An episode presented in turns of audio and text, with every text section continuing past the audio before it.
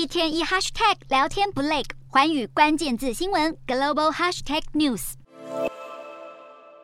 乌鲁木齐火灾酿十四的事件引爆中国民怨，示威者在各地群起上街抗议，引发国际关注。英国、法国、荷兰、澳洲、日本等国也陆续有民众走上街头，声援乌鲁木齐，并响应“白纸革命”。伦敦的中国大使馆外可以看到大批民众聚集，齐声大喊“习近平下台”。共产党下台等口号，在日本东京也有大批中国留学生聚集，手举白纸，高呼口号，并轮流发表激昂的演说。澳洲雪梨二十七号晚间，也有几十名华人和国际学生为严格封控下的牺牲者举行烛光守夜。土耳其外交部也发出声明，不但表达哀悼，还呼吁中国政府公开封控火灾悲剧的前因后果。世界维吾尔代表大会同样发表声明。敦促国际社会追究中国政府的责任，终止极端的防疫措施。美国著名汉学家林培瑞表示，上一次有人提出打倒共产党的口号，是在一九八九年的八九学运。时隔三十多年后，中国再次喊出这个口号，别具意义。纽约时报则分析，要是对清零策略的共同不满持续扩大成野火燎原般的示威，